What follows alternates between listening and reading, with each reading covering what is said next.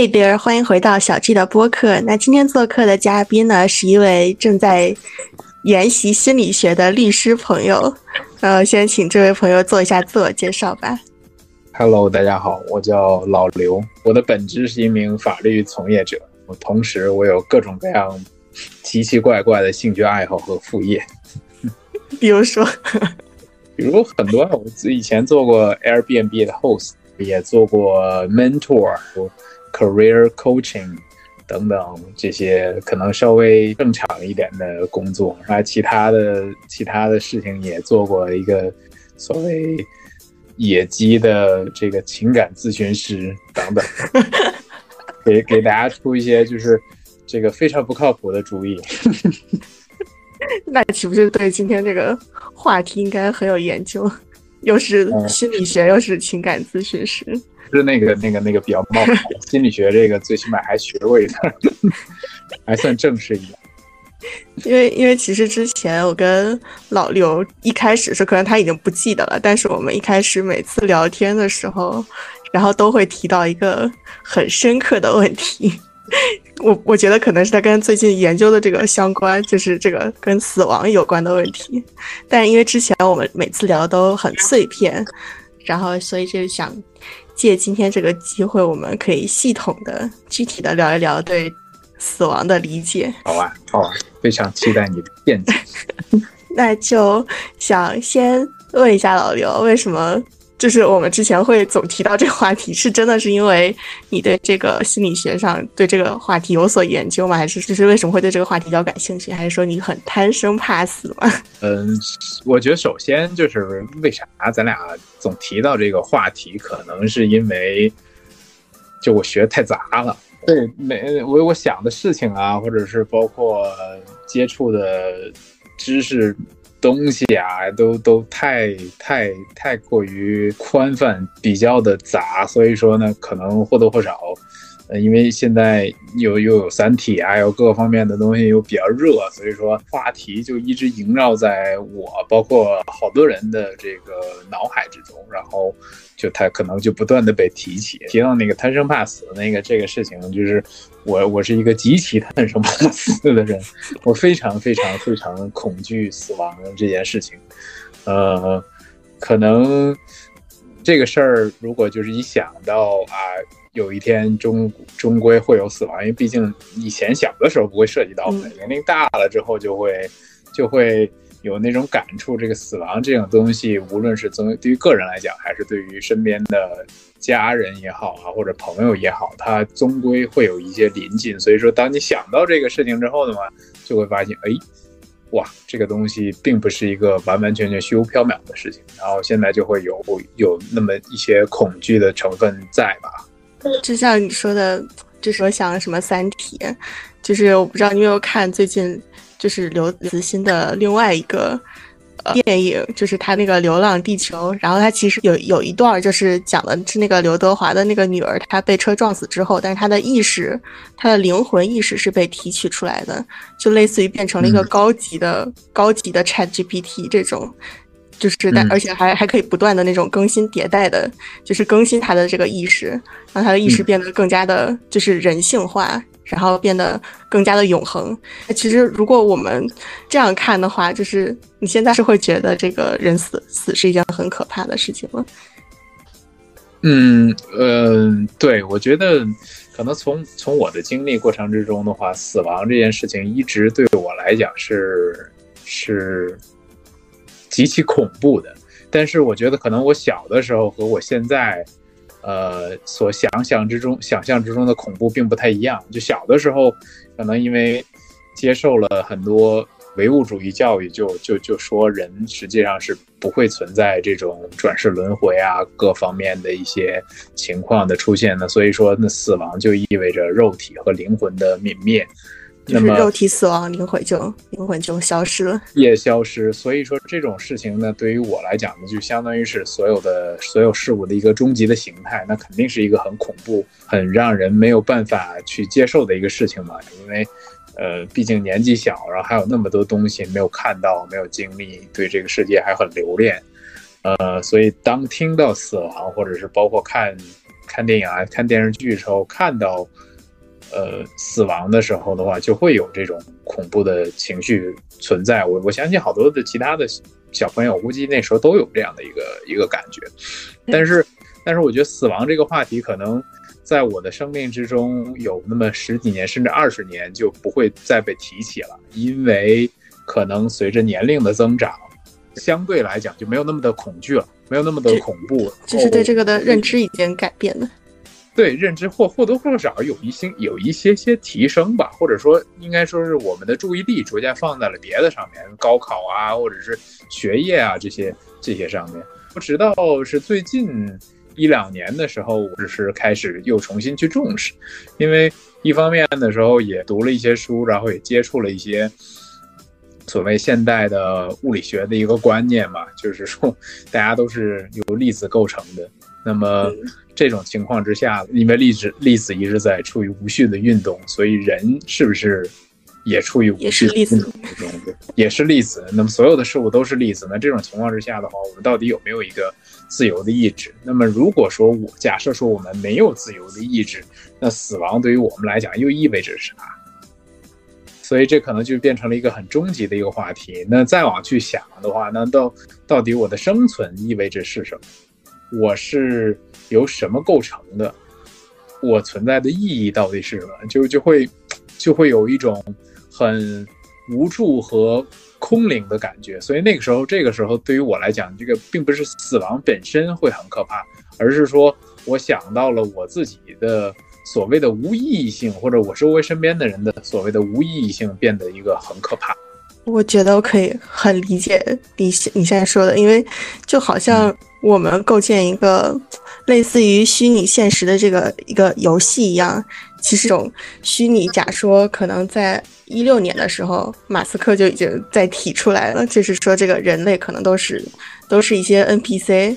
然后可能人类就是生活在是一个创造出来的世界，因为我们本身已经可以创造人工智能，已经可以创造一个新的世界出来。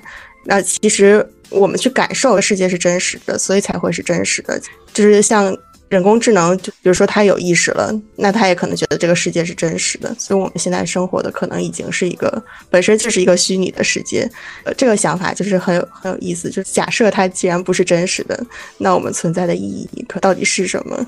对啊，我完全同意你。就是反正现在这个这方面的书籍也好，或者是电影电视就很多了嘛。其实可能咱们都不用上升到这个 AI 的成分啊，或者是。这个所谓 Elon Musk 那个脑机接口那些成分，就是比如说你现在现代的脑科学的研究得出来的一个结论，就是人可能很有可能真的没有自主的意志。之前一些科学家做过一个实验，就是脑裂的实验。就什么叫脑裂实验？就实际上正常的人他的。左脑和右脑之间是处于一个连接的一个状态，也就是说，我们左脑会通知，就是这两个脑之间的信号会通知。然后，由于的人体的控制是相反的嘛，右脑控制左半身体，然后左脑控制右半身体，所以正常人的话呢，他左右是可以协调的。所谓的脑裂实验，就是有一部分的患疾病的人，他会把这个左右脑之间的连接把它切断。人为的进行切断，这样理论上来讲的话，左脑和右脑是没有办法沟通的，也就意味着呢，你的左左半边的身体和右半边的身体实际上是没有办法完完全全进行一个协调的。但是研究人员发现，实际上，即便是在这样的做过实验的人的身体之中的话，它也是可以正常的进行协调，或者是正常的一个移动。所以得出来的一个结论就是，你的脑袋比你自己更早知道你要去干嘛。这部分信号还是可以，而且还可以更提前被提取出来。所以说呢，就是让人得出了一个假说，就是到底有没有所谓的自由意志？就是你以为你现在，包括咱们俩的对话，你是用你自己的脑袋或者各方面的说出来的，但是研究表明，实际上很有可能是你自己脑子的这个意志提前就已经帮你想好了去怎么说。那这个脑袋到底是谁来控制的？是由基因决定的呢？还是由你像你说的，由这个所谓的游戏决定的，还是谁来谁谁决定？那不知道是什么宗教的神神神学之类的来决定的。呃，对，也有可能都都有可能。都都有可能。所以这个这种情况之下，就就就反而都不用学物理学，就已经佐证了，呃，刚才说的那些事情呢，实际上也是一个很可怕的事情。如果是这样的话，那你认为我们活着的意义还还是什么？还是说这个这样的话，就是其实生死都无所谓了？对对，这这这又一个特别好的一个一个问题。虽然咱俩聊这个挺大，但是但是确实。这个，当我当我开始有这方面的一些意识之后，我就会觉得这个一段时间会很迷茫，因为我也不知道我在努力的是什么，然后以及到底是谁让我去努力。如果说我有一天选择了躺平，那那究竟会有什么错吗？对吧？所以一段时间会让我很迷茫，但是后来转念的去一想，假使说我不知道有谁在控制我。我就认为我自己在控制我自己，那是不是我活出来的样子就是让我认为控制我自己的这个我更舒服的一个状态？这个虽然有点绕啊，但是就相当于是，简而言之就是我活出我自己，就是我想想躺平，我让我自己躺平，我觉得躺平舒服我就躺平，我觉得努力舒服我就奋斗。呃，或者意思就是说，实际上是。是我愿意去活出这样的一个精彩，让我自己最舒服。所以这可能我觉得对于我来讲是我自己人生之中的一些一些意义。然后同时，当然同时呢，就是未来肯定我们因为身边都有都有家人，未来可能也会涉及到涉及到更下一代等这样的一个状态。就是说身边的人也开心，身边的人也给身边的人带来价值，对带来价值，就回归所谓的本本质了嘛，就有可能就是。有点像无知者无畏的一个状态，就我我我我知道，但其实一个大智若愚的状态。哎，对对对对，是，就是又回到最原始、最最纯洁的一个不被压力束缚的一个一个一个阶段。对对，可能这个词用的更好，大智若愚。就等于我们现在想的就是活在当下嘛，这个意识可能这个人是虚拟的。那你你会想要选择，比如说在延续你的这个意识，换句话说，就是比如说你相信这个轮回转世吗？我 我信有轮回转世，呃，研究佛学没那么真，然后我也不是一个虔诚的佛教徒，或者是我实际上就不是一个佛教徒，但我我觉得这种事情宁可信其有，不可信其无。我觉得从人本身的一个角度来讲，如果我们选择相信。转世轮回，你这个今世所做的事情，实际上可能会对来世造成影响，或者是对于你身边其他的人造成一些影响的话呢，反而会去约束我们这今世的一些行为。至少就是说，从应用层面，当你想到可能未来你你你会对你的未来的人生造成影响的时候，你就不会做的太出格。它会有一个产生的一个限制，最起码你会有一个基本性的一些良知，而这个其实是对于这个社会也好，对于一个单个人来讲，是一个挺挺正向的一个作用。但是就这里边有一个矛盾，比如说，如果我相信这个世界是虚拟的，我又相信，反正它毕竟已经是虚拟的嘛。如果我在这个世做任何的坏事，我大不了我。关机重来嘛？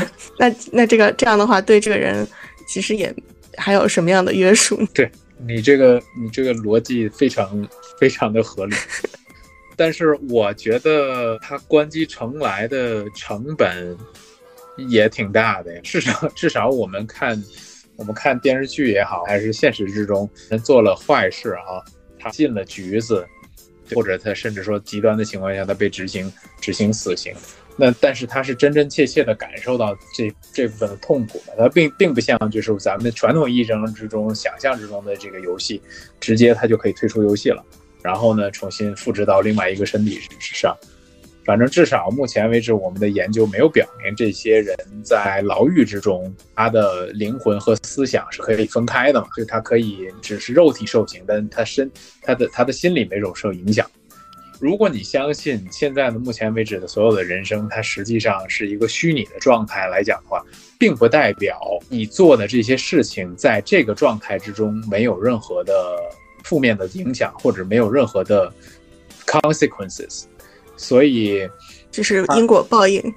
对它还是有很很强的因果报应的存在的。所以说，我觉得如果说它真的是一个游戏的话，那这个游戏比我们现在玩过的其他的游戏要要完美的多得多得多。就你不存在，体验感非常的强，你还是可以感受到肉体的受到的惩罚痛苦，对，完全的感同身受的。你你不真的不可以直接就是拔电源重来，因为你之前也跟我讲过，这个人有。就是如果他不选择一个自然死亡，他可能有一千种死法。这也是一个，也是一个纪录片嘛。就是如果他就是想要关机重来，这个这个东西能播？可以 少儿少儿不宜。反正就是之前之前那个哪个台，它有一个叫《Thousands Way to Die》，然后就讲了大概一千种的一千种的这种死法。反正这个。我我无论是咱们作为就是正常在再去谈话之中，虽然可能是玩笑话啊，但是对于心里边可能受到一定的折磨的，或者说呢曾经有过想所谓的自杀倾向的倾向的人来讲的话，我觉得首先第一个就是说，你要如果遇到心理的这种困境，最好还是找朋友去倾诉，或者说呢找专业的人员进行一些。咨询，呃，你没有我，我肯定还目前为止还还还达达不到啊。选择所谓自杀的这种状态，实际上是一个特别不理智或者说不可行的一个行为。就是那所谓 thousands way to die，没有一个是你真正想要去做，然后还可以很轻松的完成的状态。我我给你举个例子，你比如说，就是经常有人可能用所谓割腕的方式去自杀嘛。但是割腕一般大家的手法都不会对，所以呢，造成的情况就是失血过多，而且因为他死亡的时间会比较长，所以说呢，失血过多之后很有可能会被人发现。但是因为失血过多，你造成你变成一个植物人，所以说呢的结论是这种方式并不好使，更别说火烧。而你包括去淹淹死呢，人不能主动自己去淹死的。比如尤其是会游泳的这种人，你想自己淹死自己是不可行的。还有一种，比如说我们经常可能用的是所谓的上吊。上吊的话呢，不好意思，可能你会挂，但是从男生的角度，这是人生之中最后一次勃起。然后从女生的角度来讲的话呢，由于极度的挣扎，他可能会把自己的。裤子啊，什么各方面都会踢掉，那那你的死相会非常的难看。对，然后一段是，你比如说我们选择跳楼，跳楼这种方式就看似比较的便捷快捷，但实际上风险很大，因为我们人体的构造，胸腔这一部分是可以承受相当大的一个压力的，跳下去很痛苦。对，造成的结果可能你的是你的你的头颅已经撞破了，但你的心脏。还没有完成跳动，所以说还在跳动，那个那种死法也是很难受。那更别说这个所谓枪击，一个方面是中国严格禁枪，另外一方面的枪的后坐力很大，不是专业人员都能都能那什么的。然后最后一种，我觉得可能经常人干的事情就是吃安眠药，但是但是安眠药的成功概率非常非常低，原因就是因为人的胃实际上不能承受那么多的药物。的作用，你吃多了，它反胃会吐出来；你吃少了，仍然达不到那个剂量，还都会变成还是把自己吃 吃晒。对，但是你不吃之前，你不知道你自己的剂量是多少合适。并不是说隔壁家老李啊，他吃了这么多挂掉了，他一定这个剂量适用于你。所以就是总结下来，就是所谓 thousands way to die，那都是因为他们他们是因为意外的产生的死。真正想要去想想死的话，我觉得最好还是 幸福死是最好的方式，遵循自然规律，老死。对啊，对啊，就是我觉得或者安乐死，但是这又不合法。对啊，你你活着多开心啊，有什么事情过不去呢？对啊，而且其实，嗯，对，而且正好你不是研究心理学嘛？我不知道你有没有看那个尼采写的一本书，他是算是心理学的一个鼻祖嘛？就是那个《查拉图斯特拉如是说》这本书里面，就是说，他说人的每一世其实差不多都是一样的，而且就是你每世可能都会承受一个一些痛苦，人人应该做的就是应该在这一世你把把你这个痛苦解决掉。不然的话，就是你你就算提前结束了自己的生命，你下一世还是要面临着同样的问题。你不把自己这个问题解决了，你的灵魂也好，意识也好，是没有办法提升 到下一个境界的。这没法没法超脱嘛？这我觉得这这就有点像你刚才说的转世轮回、前世今生的一个状态，就是他会带着你这个生之中的余孽，然后进入到下一段的关系。所以，我我完全同意，就还是把把这件事情过了，能了就了。咨询一下心理医生的想法。对对对，顺便给他们找点活。那如果这样，你会选择长生不老吗？还是想选择轮回转世？我不想，我非常不喜欢长生不老这个状态。反正我自己要我的话，我不会去选择长生不老。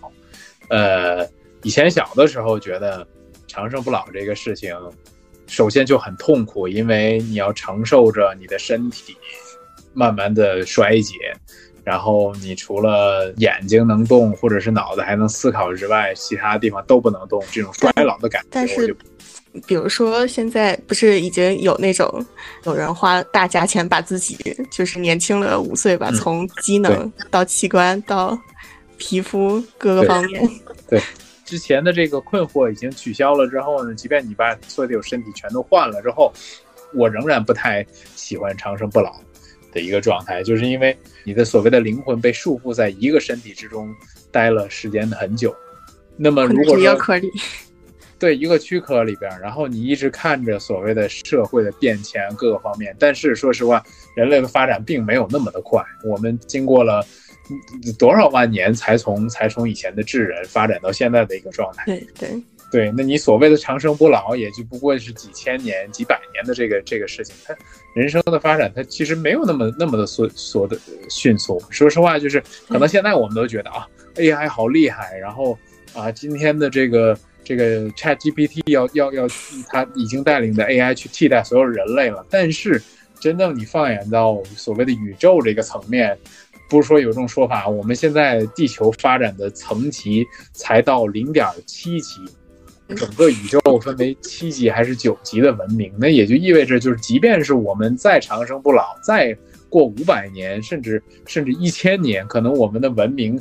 也不过就是对于宇宙来讲，它是一个非常小的、渺小的，还是很低级的一个文明。对，所以所以这种情况之下的话，你你束缚在一个身体之中，那还不如另外一种方式。我今天今天挂了，明天我换成别人，然后后天我又换成一个动物的身体，那这样可能体验不同的人生。你虽然并没有看到一个完完整整那么长时间的一个发展历史，但是你体验了不同的状态、不同的人生，我觉得可能更有趣。对。其实我原本是很想希望可以长生不老的，可以去体验每个时代，可以学不同时代的东西。嗯，但是要这样看来的话，其实还还不如，就是你把自己先关机，换一换一个壳，然后没准你今天是在这个星球，明天在那个星球，甚至可以到平行的宇宙。对，对，我觉得如果说因为反正长生不老也算一个超能力，那我还不如选择会穿越。对。是吧？然后穿越，我先我先看一下今天的股票行情。我穿越到昨天，我先买一把，穿越回来，能让我财富自由了。那其实差不多已经到最后一个问题了。其实我们今天讲了这么多，其实最重要的问题还是，如果可以活，就是就对于现在这一生，还是一切交给自然，交给宇宙。还是享受现在的，活在当下是最重要。享受享受现在的每一天。如果可以穿越的话，这还是就是其实感受未来的世界也也不错，就是感受不同的人生也也是很好的。所以这是不是有点太鸡太鸡汤了？等一下，我我我我我我比较好奇的一个问题，当然可能稍微涉及到一点隐私啊。就是因为我们今天讨论到了死亡这个话题，我想知道，可不可以在不过多透露自人个人隐私的情况之下，说一下你对于死亡自己的也好啊，还是你身边人的也好啊，当然不希望有有这样的啊，或者是近距离的去接触到的这种这种这种经历，以及它引起的启发。我觉得。时候也会很，就是不希望身边的人有人离开我，或者自己出任何的意外。但是呢，可能也是随着认知的更替，看的东西越来越多了，而且不管是玄学也好，科学也好，被灌输的这种奇奇怪怪的思想越来越多了。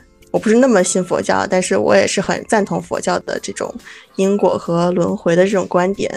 我觉得最深刻的，就是我的爷爷爷，因为因为我爷爷对我很重要，在的时候他可能就像我的守护神一样。但是我觉得他离开了以后，而且其实这个也挺玄学的，就是我也去，嗯，我不知道这个说出来能不能播，我也去找人去看过。我爷爷是不是有真的有投胎转世，或者就是我也会去帮他做，甚至是去做法事什么超生的那种。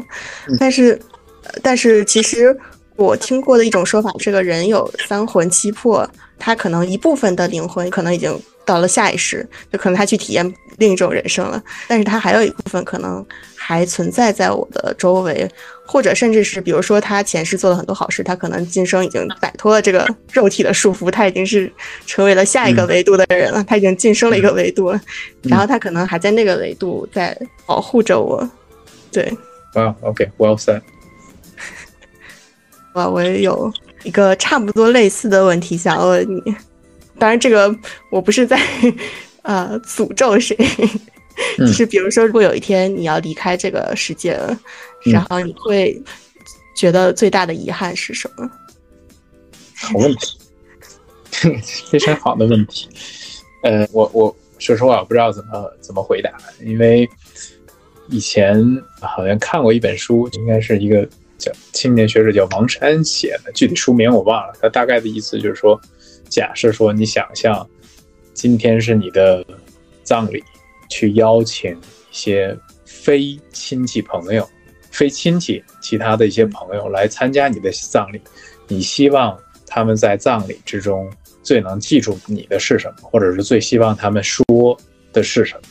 我就想了很久。其实说实话，直到今天我也没想明白，呃，究竟对这个世界上最留恋的是啥，然后以及我最遗憾的。都是啥，或者说我最最难忘的都是啥？我觉得可能可能就是短暂的一个一个回答，就是肯定是我的家人，那取决于如果有一天我我我离世什么样的原因啊，及在在在多大的年龄这种，如果是一个很衰老的一个年龄，我我我可能最大的遗憾就是我没有办法再看我的下一代去长大，然后去成熟，当然不排除有可能有更各各各种各样其他的。对，比如说，这这话一说的又有点狠，呃，你是一个处于一个周围没有任何的，就是孤独的死去。我的遗憾是什么？是吧？对，那我可能就没有遗憾了。对，也行。因为对，因为如果说我是一个很孤独的一个状态，那可能意味着我确实身边并没有我很关心的或者很关心我的人，世界上没有太多的留恋。或者是意义了，那反而假设说我们相信转世轮回啊，或者我们相信呃有别的世界的存在，那我可能更愿意去去尝试去到另外一个世界之中，说不定我可能没有那么孤独。嗯，对，换一个世界也许会更好。对你这个假设反而给了我的解脱。对，我觉得可能更大的，因为就是人很多很多时候的遗憾。在于身边人的这些这些羁绊。我印象之中，比如之前看过一个一个一个电影叫《梦境环游记》吧，还是《追梦环游记》？Coco，其中呃最后的那个老太太不是有两个世界嘛？走入到白骨的那个世界之中的话呢，之所以这些人还成为白骨，就是因为他们在原本的那个世界之中是有人记得他们的，是有人在乎自己的亲人，对，有自己的亲人看看自己的亲人。对他们可以可以在某些时刻去看看他们，可能在另外一个世界之中，像你说保护他们。但是假设说，呃，如果真正到了一天，就是没有在在那个世界之中没有人记得他们的时候，他们从在白骨的世界之中也都会消失。所以我觉得可能对于大部分人，尤其是中国人，就是注重伦理、家庭、注重注重家庭亲绊、羁这这个羁绊的人，都会可能有一个同样的一个想法，就是我不想离开这个世界，是因为我对于我身边的人还有挂念，还有挂念，还有愧疚。还有感激，还有各种各样复杂的一些情感存在，所以我觉得可能，如果真正有一天我到那天，这是我不愿意去离开这个世界的最大的一些原因。对，我们跟人工智能最大的区别，就是我们是有这种情感，就我们其实是有死亡，但是这种死亡也并不可怕。对我，我我我同意你。所以就是，如果说真正回到我们之前那个话题，如果说我们真正是所有人都是虚拟的，然后都是 NPC 的这样的一个人物，那可能你只能说这个造物者实在太太过于伟大和精细，就是他照顾到了这些逼真的情感和这么复杂的一个存在。因为我觉得，无论 AI 进步到一个什么样的一个程度。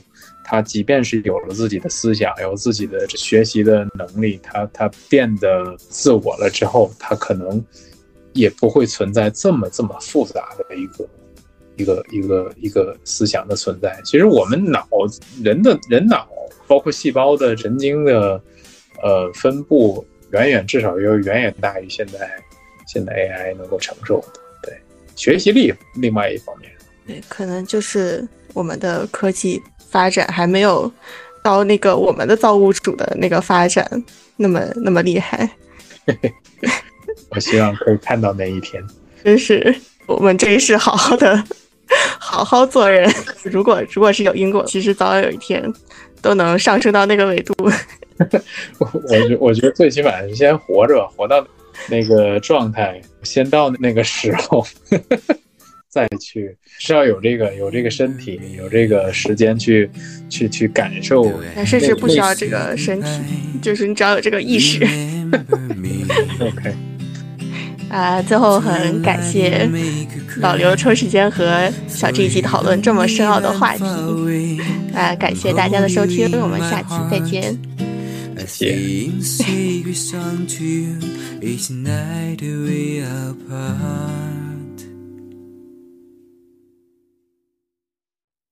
Remember me.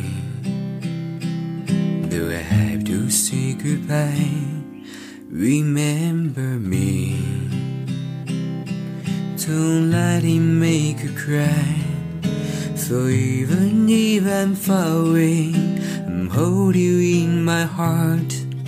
I sing secret song to you each night we apart.